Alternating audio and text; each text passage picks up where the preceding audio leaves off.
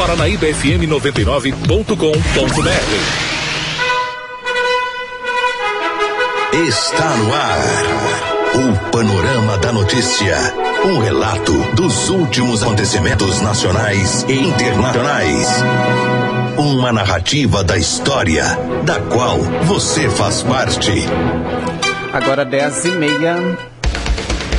Olá, Rio Paranaíba, olá, Alto Paranaíba. Hoje, quarta-feira, 18 de setembro de 2019, começando a edição número 37 do Panorama da Notícia, seu diário de notícias da manhã.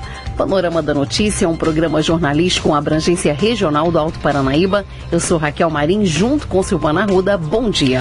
Bom dia, Raquel. Bom dia aos ouvintes da Paranaíba FM. Você pode ouvir o Panorama da Notícia em 99,5 em mais de 15 cidades do Alto Paranaíba e também através das plataformas digitais. Estamos ao vivo também em vídeo no site paranaíbafm99.com.br. O céu hoje amanheceu aberto e nesse momento registramos média de 27 graus graus de temperatura em Rio Paranaíba. A previsão para hoje é de sol com algumas nuvens e não deve chover. A máxima para hoje deve chegar aos 35 graus e a mínima não passa dos 22 graus. A umidade relativa do ar poderá atingir, poderá atingir os 60%. Estamos no inverno brasileiro. Essa é a Rádio Paranaíba FM, a rádio que é a sua voz, cobertura e alcance para milhares de ouvintes. Para falar conosco, mande no WhatsApp no 34 3855 9195 um oferecimento de CEMIG. O nosso compromisso é com a informação séria e imparcial. É o jornalismo da Paranaíba FM disponibilizando seu espaço a serviço da comunidade nesse país chamado Brasil. Mais um dia está começando mais uma oportunidade de sermos ainda mais felizes. Você está na Rádio Paranaíba, a rádio que é a sua voz. Bom dia. Confira agora os principais destaques do Panorama da Notícia. Nesta edição do Panorama da Notícia, você vai saber que. Gleice Vieira chega em primeiro lugar e vence a primeira corrida do café em Campos Altos. Após comprar veículo furtado por 50 reais em Carmo do Paranaíba, indivíduos são presos por direção perigosa. ônibus é incendiado por criminoso em São Gotardo. Depósito de peças de veículos foi incendiado em Patos de Minas. Caminhoneiro tenta desviar de carreta estragada na BR Centro 146 e tomba. Ninguém ficou ferido. Tudo isso e muito mais aqui no Panorama da Notícia. Agora 10h33. O que vai pelos esportes.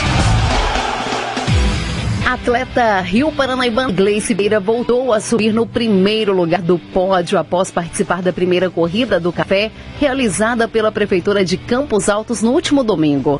De acordo com as informações, a largada da categoria adulto aconteceu às 9 horas no estacionamento do ginásio poliesportivo Dr. Luiz Gonzaga Calil Abraão. Ao todo, segundo as informações, 118 atletas participaram do evento esportivo e percorreram por ser, cerca de 6 quilômetros. Na categoria adulto, ex, o ex-atleta do Cruzeiro, Ivamar de Oliveira, chegou primeiro com 20 minutos e 30 segundos na sua categoria. O segundo lugar ficou com Teófilo Ferreira de Araxá e o terceiro com Joel Clementino.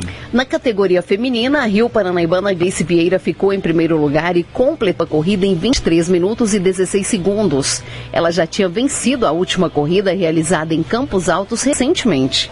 A São Gotardense Ana Carolina de Araújo ficou com o segundo lugar e o terceiro com a patense Elivânia Soares. Parabenizamos mais uma vez a atleta de Rio Paranaí por mais uma vitória e por representar tão bem a nossa cidade. Agora 10:34, Semana Nacional do Trânsito alerta para conscientização de motoristas para redução de acidentes. A reportagem é de Eustáquio Ramos, da Rádio Itatiaia. Governo federal, no Brasil morrem por ano mais de 35 mil pessoas em acidentes. São quase 100 por dia, ou 4 por hora. Ou seja, uma pessoa morre a cada 15 minutos vítimas de acidente de trânsito. Aqui em Minas Gerais, os dados de 2017 mostram que foram 4 mil mortes em acidentes.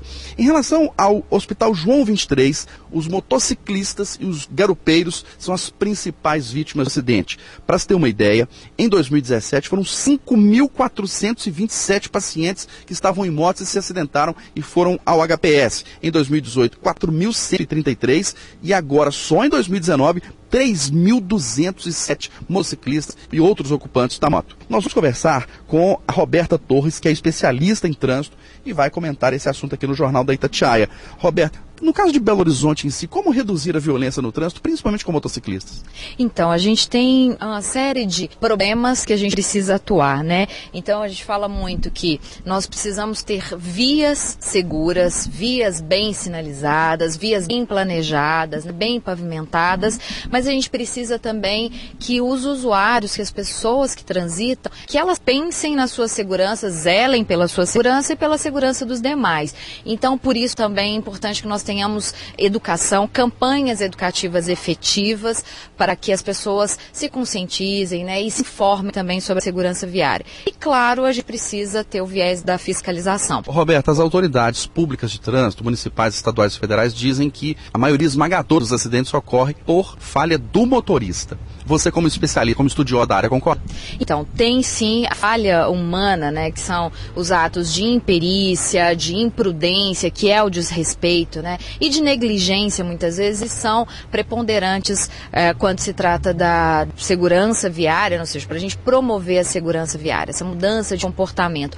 Mas as instituições públicas, elas também têm a sua obrigação, o seu dever. O próprio Código de Trânsito Brasileiro, ele diz que um trânsito seguro é um direito nosso do cidadão e é um dever, não é um favor, né? é um dever dos órgãos e instituições. Então, eles precisam sim zelar para que essa segurança ela aconteça. Então, as vias precisam ser seguras, uh, precisam ser bem sinalizadas e o investimento em educação ele precisa acontecer também como está previsto no Código de Trânsito Brasileiro. Agora, sobre o trânsito em si de Belo Horizonte, a percepção que a gente tem é que não tem mais horário de pico. Qualquer hora tem congestionamento e a impressão que a gente tem é que uma hora o trânsito vai parar. Essa é a sua percepção também?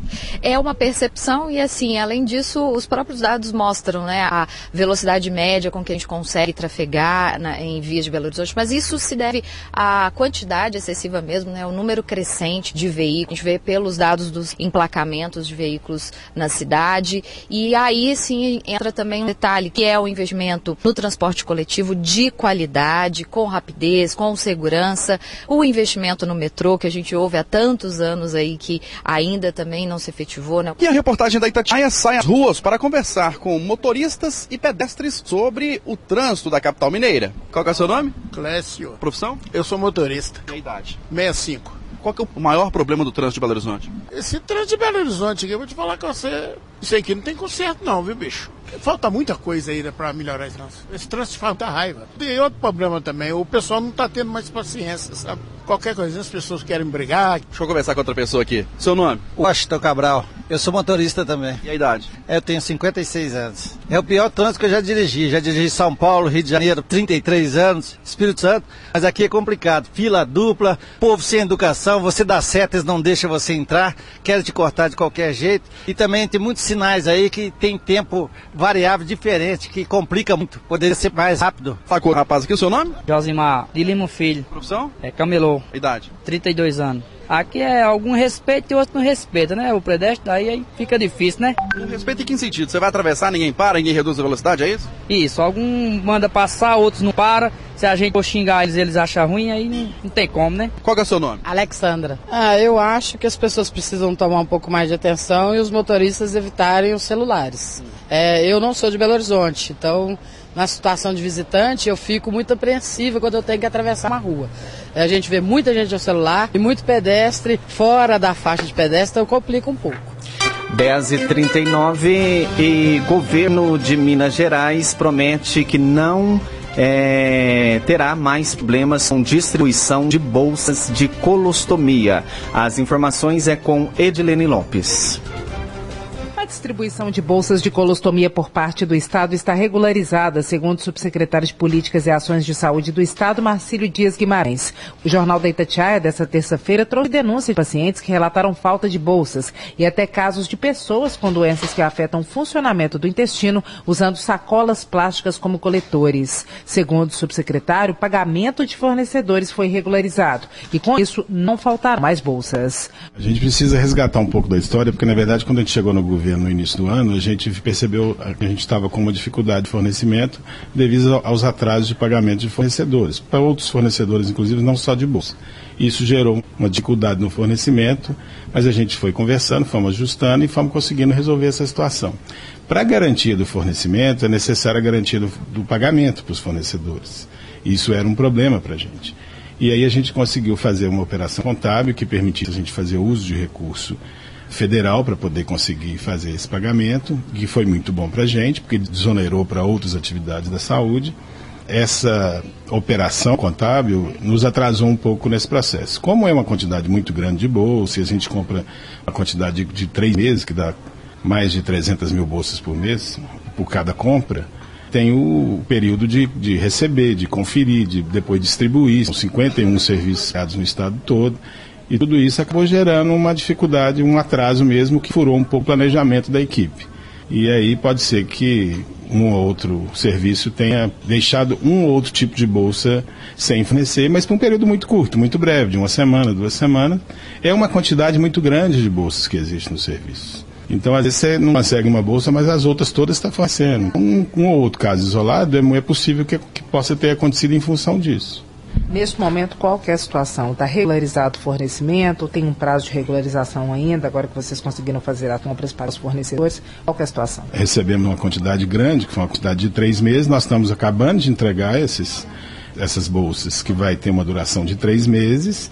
E aí é óbvio que os serviços também têm lá atividades deles de receber, de distribuir. No caso de Belo Horizonte, por exemplo, tem mais de um serviço, então ele tem que receber no almoxerifado dele, depois tem que fazer a distribuição. Então pode ser que isso até gere um ou outro caso pontual. Mas o fato é que a gente está considerando que a gente terminando agora a entrega dessas bolsas, está regularizado e não temos por que preocupar com isso mais. Ouvimos o subsecretário de Políticas e Ações de Saúde do Estado, Marcílio Dias Guimarães. Repórter Edilene Lopes. A polícia.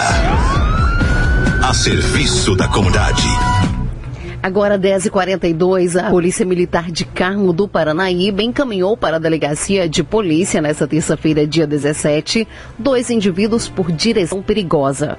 Eles também são suspeitos de receptação de produto furtado, sendo, é, sendo ambos, sendo que ambos estavam trafegando pela rua Jacarandá, no bairro residencial Nova Floresta, num automóvel que havia sido furtado no dia anterior. De acordo com informações do boletim de ocorrência, a Polícia Militar foi acionada por moradores do bairro Nova Floresta, informando que havia dois indivíduos num automóvel cor prata praticando direção perigosa e colocando os usuários da via em perigo, assim como suas próprias vidas. No local, os militares depararam com os suspeitos que foram abordados. Em conversa com os atores, sendo um de 18 e outro menor, de 17 anos, eles contaram aos militares que realmente estavam realizando manobras radicais com o automóvel.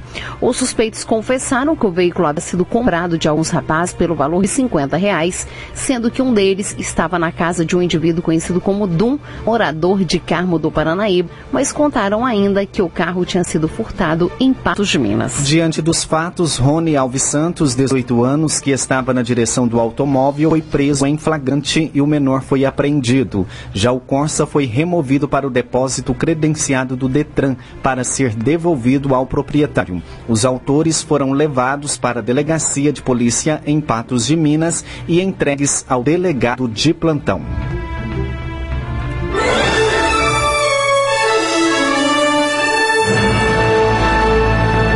Após um pequeno intervalo, novas notícias. Inconstitucional congelamento de salário mínimo tem péssima repercussão no Congresso. E ainda você acompanha o comentário de Alexandre Garcia. Paranaíba! Retomamos para que você saiba o que está sendo notícia hoje. Agora 10h46. A polícia. A serviço da comunidade. Na madrugada dessa quarta-feira, dia 18, em São Gotardo, um ônibus que leva trabalhadores rurais foi incendiado de forma criminosa. O incêndio começou por volta das 0 horas e 30 minutos e o fogo só foi controlado com a ajuda de um caminhão-pipa. Esse foi o quarto veículo incendiado em nossa cidade no ano de 2019. Segundo informações da Polícia Militar de São Gotardo, ao comparecerem no local do incêndio, as chamas já haviam invadido todo o veículo de transporte de trabalhadores rurais. Devido à violência do fogo, um caminhão-pipa da Prefeitura Municipal de São Gotardo foi acionado para controlar o incêndio. O veículo ficou totalmente destruído. De acordo com as informações do proprietário do veículo, identificado como AJS, de 25 anos de idade, aos militares, por volta de meia-noite e meia, alguém lhe chamou em casa dizendo que seu ônibus havia sido incendiado por um autor de roupa preta e capuz, sendo magro e alto, e esse indivíduo ateou fogo pela janela do motorista e evadiu logo em seguida. O autor, porém, não foi localizado. Ainda conforme a PM, um incêndio criminoso foi registrado no bairro Lírios do Campo. Quem souber de alguma informação que possa ajudar a localizar o autor do crime poderá ligar no número emergencial da polícia, o 190. A identidade do denunciante será mantida no mais absoluto sigilo.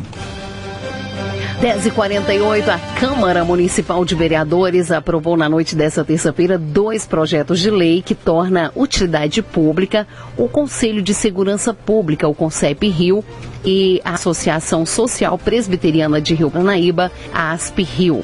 As duas PL foram, PLs né, foram aprovadas por unanimidade pelos parlamentares após pedido de urgência do vereador José Efigênio. Na reunião desta terça-feira também foram apresentados e votados moção de pesar projeto de resolução em que se autoriza a revisão e a reformulação do regime interno da Casa Legislativa. Projeto de lei que autoriza o Poder Executivo a conceber benefícios aos médicos que participam do projeto Mais Médicos e uma alteração no artigo 1 da Lei Municipal número 1411/2013. Os vereadores também concederam título de cidadão honorário de Rio Paranaíba a doutor Antônio Sérgio Tonei, que iniciou sua carreira no Ministério Público no município e que rapidamente chegou ao Ministério Público Estadual, onde está atualmente atuando. A próxima reunião ordinária acontece no próximo dia 1 de outubro na sala de sessões da Câmara Municipal. A polícia a serviço da comunidade. Agora 10h50, um depósito de peças de veículos foi incendiado em Patos de Minas na noite dessa terça-feira.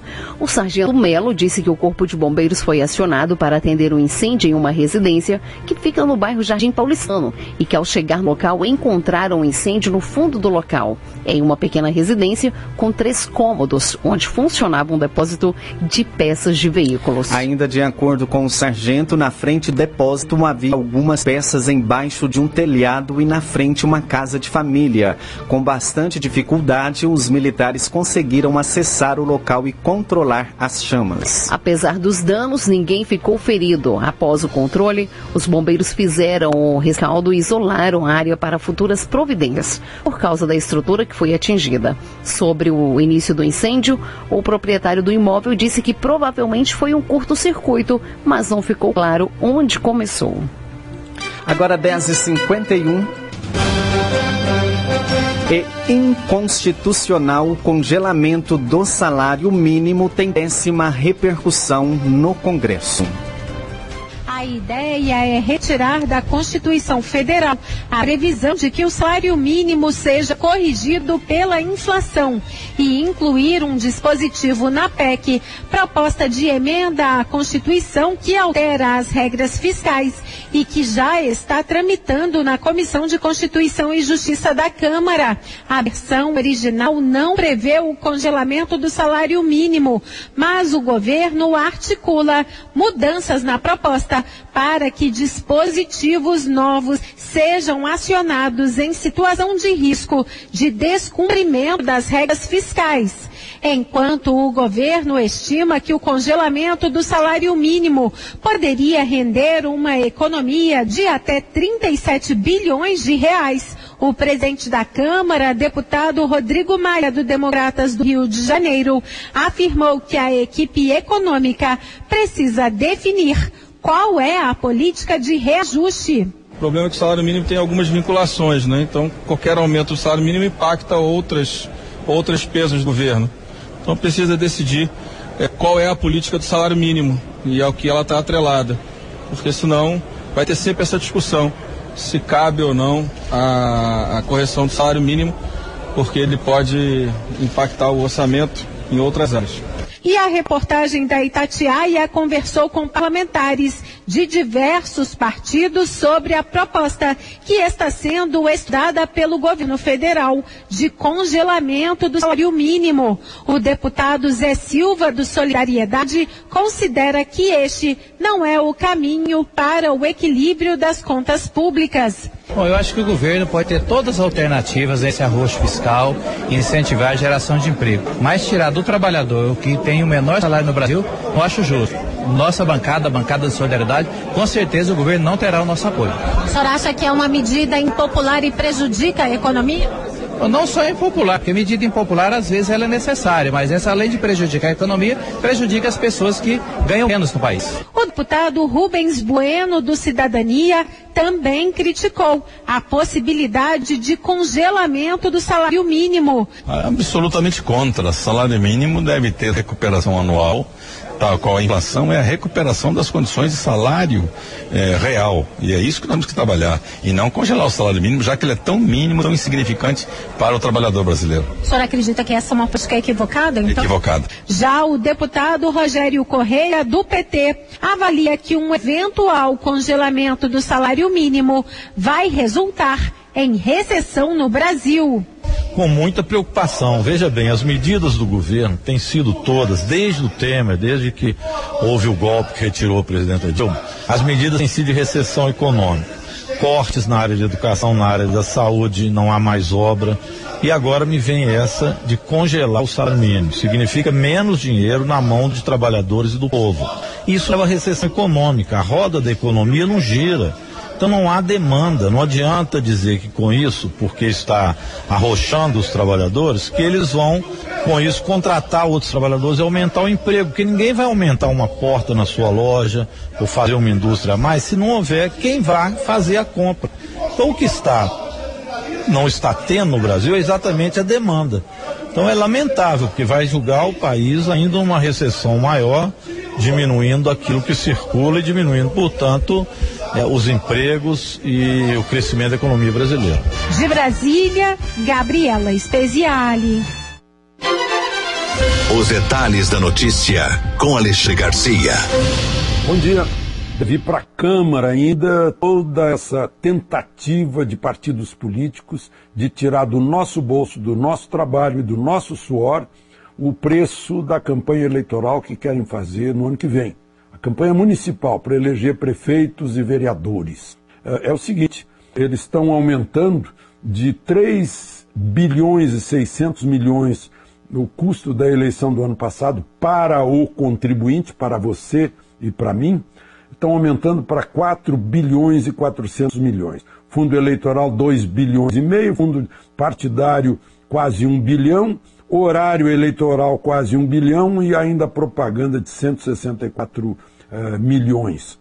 E sem limite de gasto, pagamento advogado e contador, que é que está querendo o relator do Senado, o senador Weverton, do PDT do Maranhão, ele é de Imperatriz, teve 35% dos votos dos maranhenses, pegar nossos impostos para pagar passagem aérea para eles, ainda por cima impedir que se controle o, as contas correntes partidárias, o que abre a porta do Caixa 2, e até pegar os nossos impostos para pagar multa. Isso foi para a Comissão de Constituição e Justiça ontem para tirar. É incrível. Parece que eh, perderam a vergonha lá no Senado nessa história de pegar o nosso dinheiro. Ora, vão pedir dinheiro para os filiados do partido. Na última eleição, na eleição presidencial, candidato que perdeu gastou 60 milhões, outro candidato gastou 45 milhões, o candidato que ganhou gastou 2 milhões e meio porque não teve marqueteiro, não precisou, não teve o grande horário eleitoral, não ficou gastando com propaganda por aí, fez tudo na rede social, que é praticamente gratuita. Quem queria esse quase 58 milhões de eleitores é que ajudou a elegê-lo na urna e na campanha. Mas eles não se dão conta de que os tempos mudaram e estão querendo pegar o dinheiro dos nossos impostos para isso. Deveriam pegar o dinheiro voluntário dos seus seguidores, dos seus filiados. De Brasília, Alexandre Garcia. Agora 10h57. A polícia. A serviço da comunidade. Um caminhão carregado com esterco tombou na BR-146 em Serra do Salitre. Segundo dados do boletim de ocorrências, o motorista perdeu o controle para evitar uma colisão com uma carreta no quilômetro 99 da rodovia. Apesar do susto, ninguém ficou ferido. A Polícia Militar Rodoviária esteve no local e controlou o trânsito até a retirada dos veículos. O tombamento aconteceu nesta terça-feira, dia 17. O motorista da carreta explicou que teve um problema mecânico no sistema de frenagem. Com isso, o veículo ficou atravessado na pista, fazendo um L. O caminhão veio logo em seguida e, para tentar evitar a batida, virou bruscamente e tombou. Apesar dos danos materiais, não houve feridos. Os dois condutores saíram ilesos do acidente. Você caminhou conosco pelo panorama da notícia. O conhecimento dos fatos faz de você um cidadão ativo. 10h58. Panorama da Notícia, um oferecimento de Semig.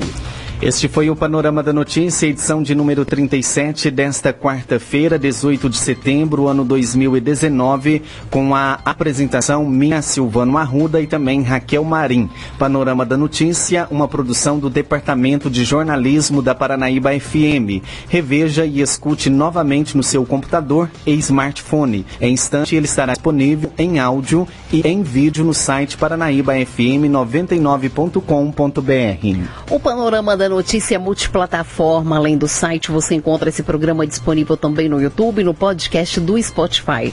Agradecemos o carinho da sua audiência e continue com a programação da Paranaíba FM. A seguir tem um giro pelo meio artístico. Mais informações ao decorrer do dia ou em nossa programação ou também em nosso site. Fique com Deus. Bom dia, Rio Paranaíba. Bom dia, Alto Paranaíba.